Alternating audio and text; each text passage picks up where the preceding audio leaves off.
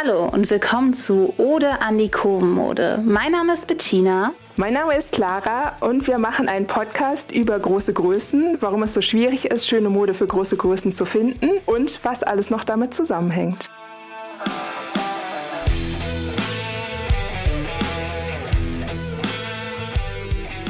Moin von uns. Wir sind gerade in Hamburg bei Clara im Atelier und heute geht es um ein Thema, das mir seit Jahren Kopfschmerzen und gleichzeitig auch viel Hoffnung macht, nämlich das Thema Nachhaltigkeit und natürlich auch Nachhaltigkeit in Bezug auf große Größen. Ja, hallo auch von mir. Ja, ein sehr spannendes Thema und ich glaube, es gibt viele Aspekte, die wir da beleuchten können. Zum Beispiel auch, was ist der Unterschied zwischen Fairness und Nachhaltigkeit? Gibt es da einen Unterschied und inwiefern wird darauf eingegangen? Und ein sehr großes Thema für uns ist natürlich auch, ist nachhaltig gleich nachhaltig, ist fair gleich fair, ist vielleicht auch oft Greenwashing im Spiel. Und ich möchte einfach damit anfangen. Ich war regelmäßig in den letzten Jahren bei der Fashion Week in Berlin und ich war immer auf dieser Neonyd. Wahrscheinlich habe ich es total falsch ausgesprochen. Und bei der Neonyd ist es halt so, dass da viele nachhaltige Brands sind und ich kam da immer an mit meinem curvy Körper und habe gefragt, Warum macht ihr keine großen Größen? Oder warum sind hier keine Labels für große Größen? Und es hieß bis vor wenigen Jahren, es hieß wirklich noch 2018, 2019 auch noch, nee, das ist Nische in Nische. Und große Größen sind so eine Nische. Und das habe ich nie verstanden, wenn so viele Frauen in Deutschland ab Größe 42 tragen und das aber kaum in Läden zu bekommen ist. Warum ist das dann Nische in Nische? Weil ich glaube, es gibt so viel Vielfalt, es gibt so viel Vielfalt, das werden wir uns in einem anderen Podcast-Folgchen nochmal angucken. Diese Problematik mit dem Schnitt und dass es halt wenig Diversität bei Schnitten in der Kleidung gibt. Für große Größen das Gefühl, äh, fühlt immer nur für einen Typ und dass dann ein anderer Typ modelt. Und ja, ich, ich, das war immer etwas, was ich total seltsam fand. Warum kann es nicht diese Nische in Nische geben? Also fragen wir jetzt mal einfach eine Modedesignerin. Also meine Vermutung ist, und es ist nicht meine Meinung auf jeden Fall, meine Vermutung ist, dass gesagt wurde, ähm, Frauen mit einer größeren Kleidergröße, die interessieren sich weniger für Mode. Ja, wie auch, sie kriegen ja selten Modisches. Also das ist ja auch wieder so eine High-End High Ei-Henne-Situation, genau so heißt es. und dann wurde gesagt, ja, und nachhaltige Mode ist jetzt wirklich quasi top modern. Das ist ein Nischenthema. Das ist nur was für Leute, die sich viel mit Mode auseinandersetzen. Und dann kommt ja meistens dazu, dass das kleine Labels sind. Kleine Labels haben meistens nicht das Geld, viele Größen anzubieten, eine große Größenrange quasi anzubieten, von ganz klein bis ganz groß. Ich würde ja zum Beispiel auch gerne noch größere Größen anbieten und eigentlich würde ich auch ganz gerne sogar vielleicht noch eine Nummer kleiner anbieten. Aber dann wurde halt, glaube ich, gesagt, ja, also wir machen das lieber für die Leute, die sicher bei uns einkaufen und aus dieser Situation heraus ist natürlich leider auch entstanden, dass viele Frauen mit einer großen Kleidergröße gar nicht nach dieser Mode gesucht haben. Also, dass du dann da mit einer größeren Kleidergröße gesucht hast, war wahrscheinlich auch die Ausnahme. Oder gab es da viele curvy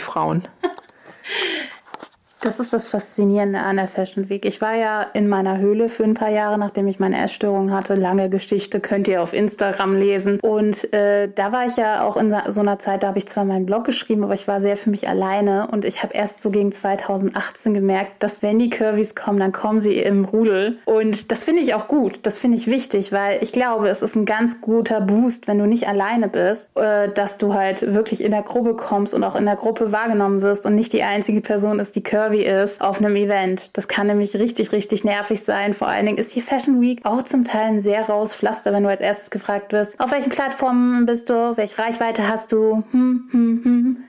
Und ja, das ist aber, ich habe ja auch früher, ganz, ganz früher mal Pinsel gehalten hinten. Und das ist halt das Traurige. Hinter den Kulissen bei der Fashion Week siehst du viele Curvy-Leute, die da arbeiten, aber die sind ja natürlich nicht im Spotlight. Und ich finde es gut, es gibt ja jetzt inzwischen ein bisschen mehr curvy beim Fashion Week, aber es ist meiner Meinung nach nicht genug. Aber darüber können wir am besten bei der nächsten Fashion Week reden. Kommen wir zurück zu dem Thema. Was ist denn eigentlich der Unterschied zwischen fair und nachhaltig? Und wir haben ja schon zum Thema Greenwashing geschrieben, äh, gesagt.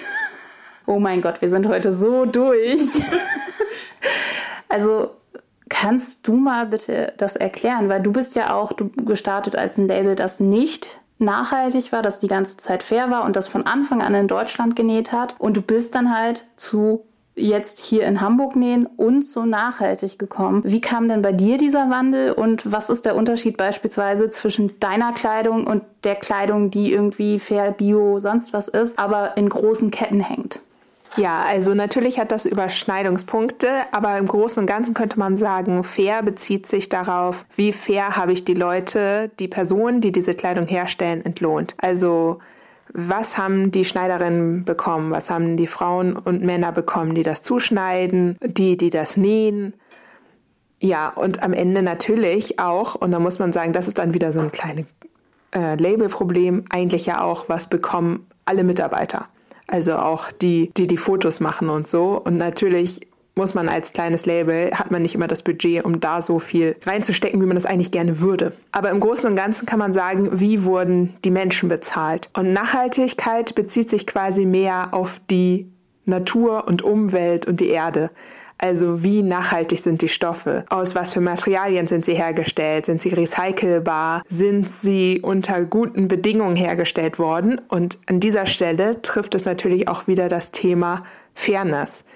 Wenn etwas unter guten Bedingungen hergestellt wurde, dann haben auch die Menschen darunter nicht gelitten. Und dadurch, dass die Natur nicht leidet, leiden natürlich auch die Menschen weniger darunter. Das heißt, am Anfang habe ich, wie gesagt, gleich schon in Deutschland nähen lassen, hatte aber ein paar Sto Stoffe dabei. Jetzt habe ich noch so Reste im Shop, die ich natürlich nicht wegschmeiße, aber die dann quasi Ausläufer sind, wo Polyester zum Beispiel drin ist. Und stattdessen versuche ich jetzt nur noch nachhaltige Materialien zu benutzen, wie zum Beispiel Tencel oder Bio-Baumwolle oder Tencel-Modal, also quasi Baum, eine Baumviskose aus guten Quellen. Ja, du kannst ja auch mal so ein bisschen sagen, was ist Nachhaltigkeit für dich? Nachhaltigkeit ist auf jeden Fall etwas, wo ich sagen muss, einerseits aus Influencer-Sicht, aber auch aus einer privaten Sicht. Ich komme ja wirklich aus so einer Ökofamilie. Mein Onkel war in der Umweltbewegung und hat auch demonstriert und alles.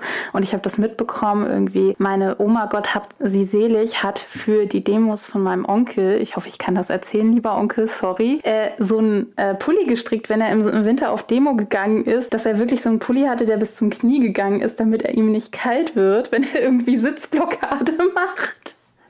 Also in dem Spirit bin ich halt aufgewachsen. Meine Mutter ist dann zu der einen Fleischerei nicht mehr gegangen. Heute isst sie ja gar kein Fleisch mehr.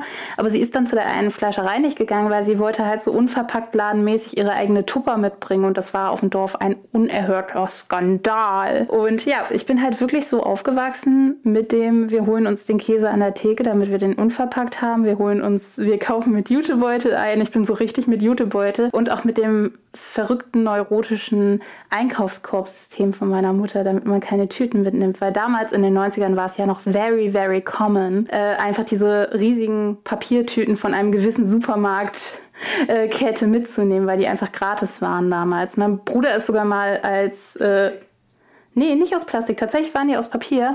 Aber wir hatten die halt so inflationär, dass mein Bruder mal als diese Tüte zu Fasching gegangen ist, was eine Scheißidee war, weil irgendwie nach zwei Schulstunden diese Tüte, dieses Tütenkostüm gerissen ist. Genau, also ich kam halt aus diesem Background, dass man halt irgendwie auch nicht aus so einem privilegierten Stand, sondern auch aus so einem Stand, wir waren ja mehrere Geschwister. Wir haben auch die Kleidung Third Hand, Fourth, äh, Fourth Hand genommen und waren in so einem Tauschsystem. Ich habe eine beste Freundin, die ist drei Jahre älter als ich und äh, dann hat irgendwie von meinem Bruder ihr Bruder die Klamotten bekommen und ich habe die Klamotten von ihr bekommen und sie hat die Klamotten wieder anderswoher bekommen. Einfach weil auch nicht so viel Geld da war.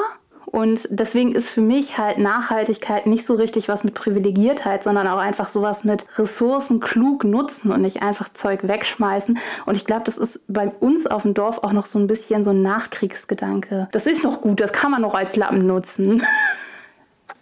Ja, das vergisst man ja auch total oft, dass Nachhaltigkeit, also mittlerweile finde ich, vergisst man das oft oder es wird immer anders dargestellt, dass Nachhaltigkeit halt viel damit zu tun hat auch. Ich kaufe gleich Sachen, die lange halten ich repariere diese Sachen, ich kaufe Secondhand, all diese Sachen. Mhm. Und natürlich ist das ja auch das Verrückte an nachhaltiger Mode, weil die Mode natürlich darauf aus ist, dass wir immer was Neues anhaben. Mhm. Was ja eigentlich ganz cool ist mit so Leihsystem. Da kann man ja zum Beispiel ganz gut sehen, dass das ja auch eine gute Möglichkeit ist, modisch zu bleiben und nachhaltig zu bleiben, weil klar sind die auch immer in so einem Spannungsfeld, diese beiden Pole, ne? Wann ist es modisch, wann ist es nachhaltig? Und ja, also genau da fängt auch, finde ich, dieses Problem mit Greenwashing an, weil wie nachhaltig ist es dann, wenn ein großer Konzern in einer Riesenmasse zwar etwas aus Bio-Baumwolle produzieren lässt, es aber unter den gleichen schlechten Bedingungen produzieren lässt, also nicht fair quasi, und damit einfach nur sein Image aufpolieren will und eigentlich, also man erkennt kein, natürlich ist es besser, wenn das aus guten Materialien ist, aber viel ja, viel Nachhaltigkeit ist dann da nicht bei. Zudem, was mich immer besonders nervt, ist, dass da auch oft steht mit Biobaumwolle. Und dann guckt man mal in das Label und dann sind das irgendwie 10 Prozent. Und der Rest ist andere herkömmliche Baumwolle oder Polyester oder Viskose oder und so weiter. Also ich glaube, das Problem ist auch einfach, dass es für den Kunden oder die Kunden total schlecht zu erkennen ist, was jetzt wirklich nachhaltig ist, weil auch alle damit so groß werben und dass man eigentlich einmal nur so einfache Regeln befolgen müsste. Also man muss dann gucken, steht da irgendwie sowas mit oder unter anderem oder so? Oder ist es dann wirklich komplett nachhaltig? Ist es nachhaltig und fair? Klar, viele kleine Labels haben keine Siegel, aber viele große Labels könnten dann auch mit Siegeln arbeiten. Die hätten dann quasi das Geld, auch so ein Siegel zu bezahlen. Und dann muss natürlich auch jeder für sich selber überlegen, ist es nachhaltiger, wenn es in einem GOTS-zertifizierten Betrieb in Bangladesch genäht wurde, in großer Menge, oder ist es nachhaltiger, wenn es irgendwie in Deutschland oder Europa genäht wurde und dann nur einen kleinen Weg hinter sich gebracht hat. Also ich will gar nicht sagen, das eine ist richtig und das andere ist falsch, aber da kann vielleicht jeder für sich selber so ein bisschen entscheiden, was ist mir wichtiger. Und ich glaube, etwas, was eben wichtig ist und was du schon angesprochen hast, es geht halt nicht nur darum, nachhaltig zu konsumieren, sondern bei Nachhaltigkeit ist die allererste Frage, den Konsum zu hinterfragen. Einen, äh, einen Film, der eigentlich überhaupt nichts mit dem Thema zu tun hat, aber den ich dazu liebe zu dem Thema, ist der Film Shopaholic. Der ist ja ganz anders als die Shopaholic Buchreihe. Und äh, das Spannende an diesem Film ist meiner Meinung nach, dass man halt sieht, wie das mit dem Konsum ist und dass uns Konsum nicht glücklich macht, dass Menschen uns glücklich machen, dass Momente uns glücklich machen und dass mein äh, Weltbild und mein Glück nicht davon abhängt, ob ich jetzt mir die zehnte Jeans kaufe, sondern dass ich überlege, wenn ich neun Jeans schon habe und die sind alle super, muss ich mir dann noch die zehnte Jeans kaufen? Wenn ich mir ein Shirt kaufe, dann kaufe ich mir im Zweifelsfall lieber ein Shirt, das auch Fast Fashion ist, aber kaufe mir halt nicht irgendwie 20 Shirts, die nur rumliegen, weil ich schon super viel drin habe. Und ich glaube, diesen, von diesem Konsumgedanken wegzukommen, ist etwas, was auch super schwierig ist, weil ich hatte ja auch meine wilden 20er, vor allen Dingen Anfang der 20er, da war ich frisch zu Hause raus. Ich habe viel durchs Theater irgendwie auch bei gewissen Läden abgehangen, die böse, böse, böse sind und habe da halt auch dann immer Zeug gekauft, vor allen Dingen im Sale, weil dann einfach, wenn du dir ein Kleid für drei Euro kaufen kannst, denkst du halt auch so. Und da, da sind halt meine Sicherungen mit Anfang 20 so richtig durchgebrannt. Und aus heutiger Sicht denke ich halt auch, man wächst mit dem Alter. Man will sich modisch ausprobieren. Man kauft sich dann halt Fast Fashion, weil man sich modisch ausprobieren will. Und irgendwann kommt halt dieser Punkt, wo du sagst, klick, ich habe keinen Bock mehr auf den Scheiß. Und dass man dann darauf guckt, keine Mischfasern zu nehmen, dass man einfach darauf achtet, egal wie das Budget ist, wie das Portemonnaie ist, einfach reine Fasern zu nehmen, die nochmal besser recycelt werden können, dass man sich beispielsweise für Sommer sowas wie ein Leinenkleid oder Leinenhemd kauft, egal ob das jetzt in einer Preisklasse ist, äh, also in welcher Preisklasse es ist und dass man da schon anfängt bei dem Nachhaltigkeitsgedanken und unabhängig von seinem Budget, das finde ich unglaublich wichtig. Ja, also gerade so bei ganz günstigen Sachen sollte man sich natürlich immer fragen, würde ich mir das jetzt auch zum regulären Preis kaufen oder wenn es viel teurer wäre? Und wenn ich es wirklich nur kaufen möchte, weil es so günstig ist, dann hat das ja gar nichts mit dem Teil an sich zu tun. Also eigentlich muss es einfach ein Teil sein, was gut zu einem passt und was einem gut steht und was gut in die vorhandene Garderobe integriert werden mhm. kann. Insofern ist es, glaube ich, auch ein nachhaltiger Gedanke, immer mal den Kleiderschrank anzugucken, zu gucken, was passt eigentlich gut zusammen, welche Trends habe ich schon, brauche ich vielleicht nur ein Teil und dann habe ich wieder eine ganz spannende neue Garderobe ja, also das sind, finde ich, auch alles ziemlich nachhaltige Gedanken. Und etwas, was natürlich meiner Meinung nach auch wichtig ist, ist was in den letzten Jahren unglaublich wichtig für mich geworden ist, dass es halt so ein gutes Körpergefühl gibt, dass ich halt auch damit jetzt zur Bahn rennen kann. Ähm, Prints sind bei mir ein wichtiges Thema, große Busentipps. Prints sind halt, wenn die scheiße sind, reißen sie super schnell bei mir. Deswegen gucke ich wirklich immer auf das Druckverfahren. Ich gehe da drüber und ich weiß, bei manchen Arten von Druck kann ich einfach, wenn da so ein großer Druck ist, der ein Foliendruck ist, ich brauche das Ding nicht kaufen, weil ich weiß, nach spätestens drei, vier Monaten wird das reißen, weil wenn ich dann irgendwie so prämenstruelle Brüste habe, die noch so ein bisschen geschwollen sind und das Shirt nicht super, super lapprig an mir hängen soll, dann brauche ich mir das Shirt nicht holen. Also, dass man halt auch nicht nur darauf achtet, welche Materialien das sind, sondern auch vielleicht, dass es halt vielleicht ohne Prinz ist, dass man es eben auch gut kombinieren kann dadurch, dass es halt zeitlos ist. Und dass man dann eventuell, ich habe ja jetzt keine lila Haare mehr seit einigen Monaten und jetzt entdecke ich die Farbwelt grün und braun für mich, was vorher absolut nicht in meinem Kleiderschrank vorhanden war. Ja, also sowas ist auch immer ganz spannend, mal so zu gucken, auf welche Farben habe ich überhaupt Lust. Ich finde auch klar, es geht auch immer darum, was steht einem, aber es geht auch mal ein bisschen darum, so was finde ich grundsätzlich schön. Ja, und dann nochmal zu dem Thema Nachhaltigkeit und Mode an sich und warum haben so viele Menschen immer noch ein Problem mit Nachhaltigkeit? Also wieso ärgert das Thema so viele? Und ich kann das super gut nachvollziehen. Es ist natürlich auch immer so ein schlechtes Gewissen-Thema. Also genauso wie irgendwie vegan leben oder so. Ich glaube auch deswegen haben viele Leute da immer so ein großes Problem mit, weil sie sich immer gleich ertappt fühlen und wissen, ja, okay, ähm, da kommt jemand, will mich in meiner Freiheit einschränken, ich würde eigentlich gerne machen, was ich will, ich habe das doch immer so gemacht und genauso beim Shopping. Da kommt jemand und sagt, nee, ich darf nicht mehr wahllos alles kaufen und ich kann mir auch gar nicht alles andere leisten. Das ist natürlich auch immer so eine Sache mit, ich kann das total gut nachvollziehen. Ich habe jetzt auch nicht das Riesenbudget, um mir ganz viel Mode zu kaufen. Aber es ist ja auch immer die Frage,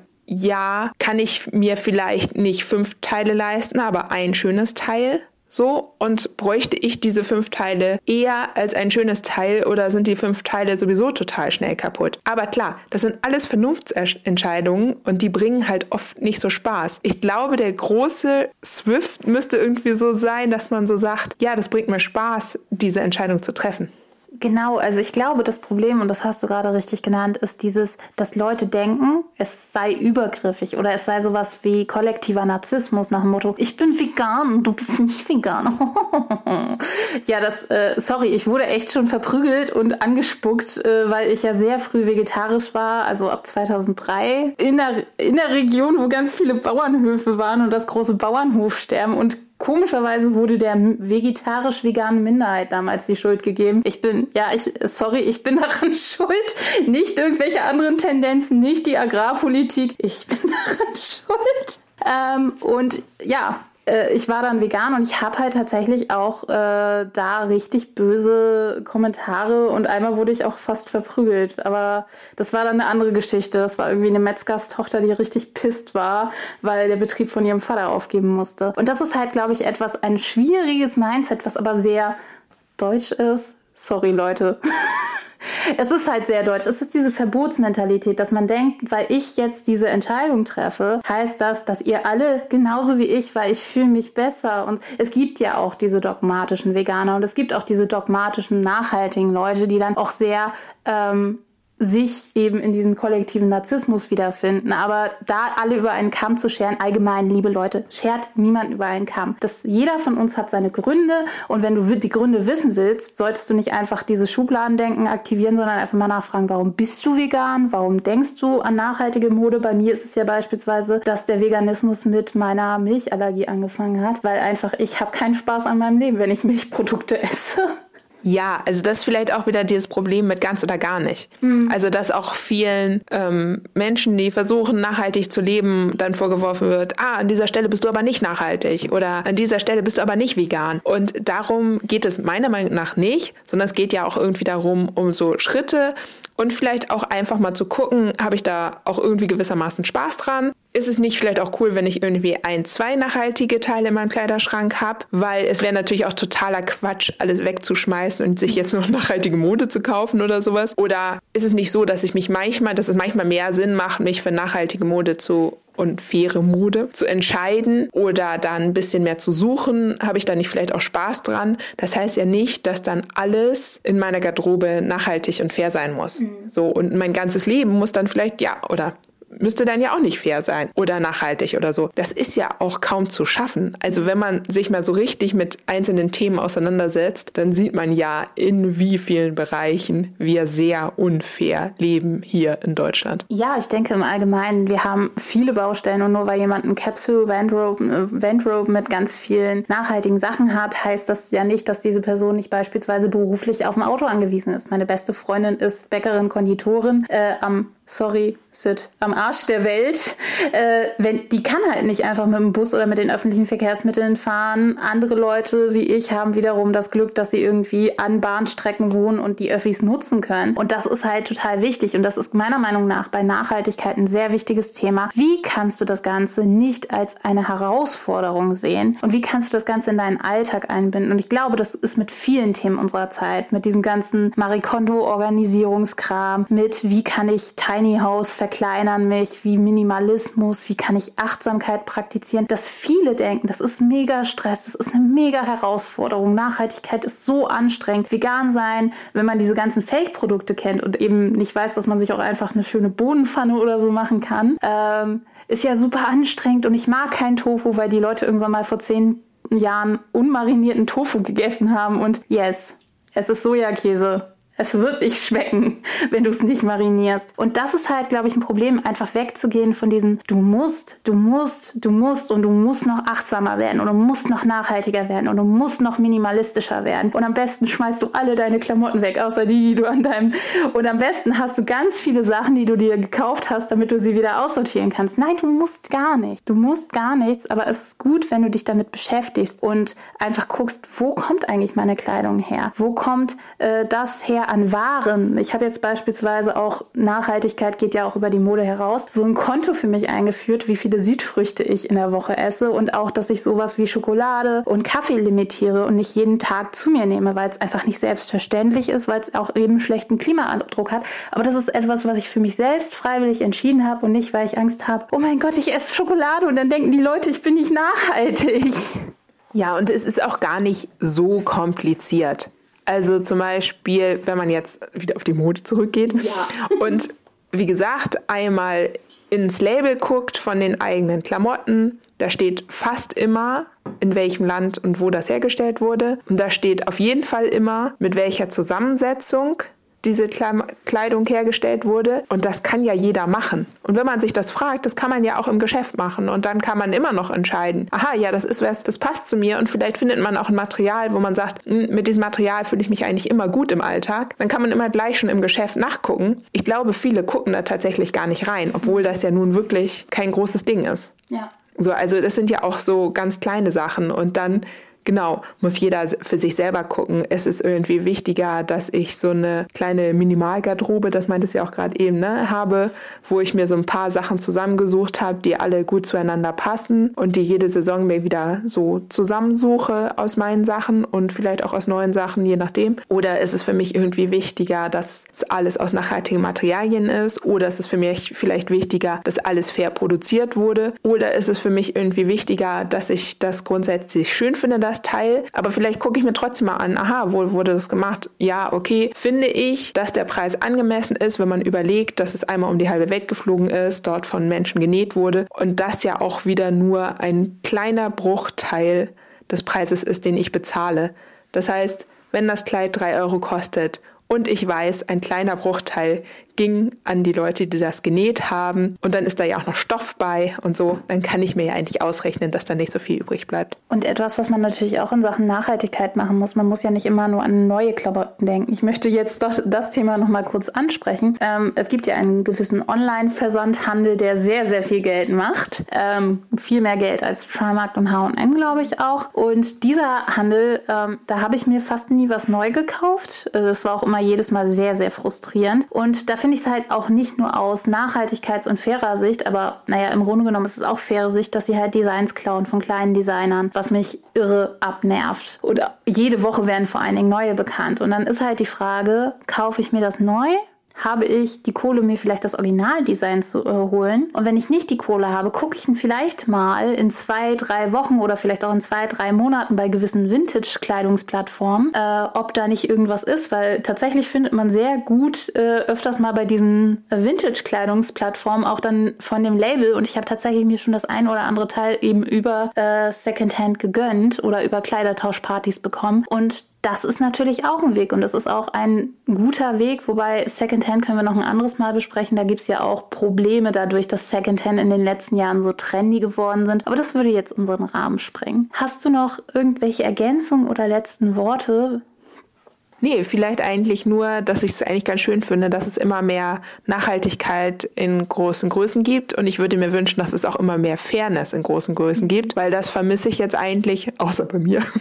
Nein, aber das vermisse ich halt bei vielen Labels dann doch oft. So, dann denke ich, ja, okay, es ist toll, dass es jetzt aus einem tollen Material gemacht ist, gerade weil die großen Größen ja auch gerne richtig lange so eine, ich sag mal, Polyester-Hölle waren. Also mhm. Sachen, die 100 pro, 100 Prozent Polyester waren und wo drin man total schnell gestunken hat. Also wie sollte es auch anders sein? Klar, Polyester hat sich auch entwickelt im Laufe der Zeit, aber trotzdem, wenn das 100 Prozent Polyester ist, dann schwitzt man da schnell drin, dann müffelt man auch schnell. Und da würde ich es mir auch einfach wünschen, dass es mehr große Größenlabels gibt, die dann auch Richtung Fairness gehen und da mehr drauf achten und dass die Kunden vielleicht das auch mehr einfordern. Und meine letzten Worte sind, viele Wege führen nach oben, was Nachhaltigkeit angeht. Guck, was für dich möglich ist, was für dich funktioniert und was dir Freude bereitet. Das ist in allen Dingen im Leben so. Wenn es dir nicht Freude bereitet, wirst du es nicht durchhalten. Und du kannst auch selbst was machen. Du kannst deinen Kleiderschrank aussortieren und die Sachen auf Kleidertauschpartys oder anderswo loswiegen. Es gibt bei dir keine Kleidertauschpartys oder keine Flohmärkte. Dann frag einfach mal in deinem Lieblingscafé oder in deinem Lieblingsladen nach. Das hatte ich ja eigentlich 2020 in Hannover vor und dann kam leider Corona. Ähm, aber vielleicht etwas, was ich im nächsten Jahr machen werde, ist äh, eine kleine Kleidertauschparty in Hannover, ähm, wenn ich dann umgezogen bin. Und du kannst halt dadurch, du kannst dich mit Leuten zusammentun und sagen, ey, wir treffen uns zu fünft und wir machen eine Kleidertauschparty. Wir treffen uns und wir verkaufen zusammen unsere Klamotten und modeln uns gegenseitig, weil vielleicht sind ja die Klamotten zu klein, zu groß geworden. Und Nachhaltigkeit muss nicht Zwang sein. Nachhaltigkeit darf Spaß machen und es geht auch eben sehr viel um sich bewusst werden. Eben auch genau was Fairness und was auch die Nachhaltigkeit an sich angeht. Und es kostet dich jetzt nicht so viel Kraft, in so ein Label reinzugucken wie Clara schon gesagt hat. In dem Sinne, schreib uns gerne auf Instagram, wenn du Lust hast. Und das war's für heute. Bis zum nächsten Mal mit einem anderen Thema. Tschüss.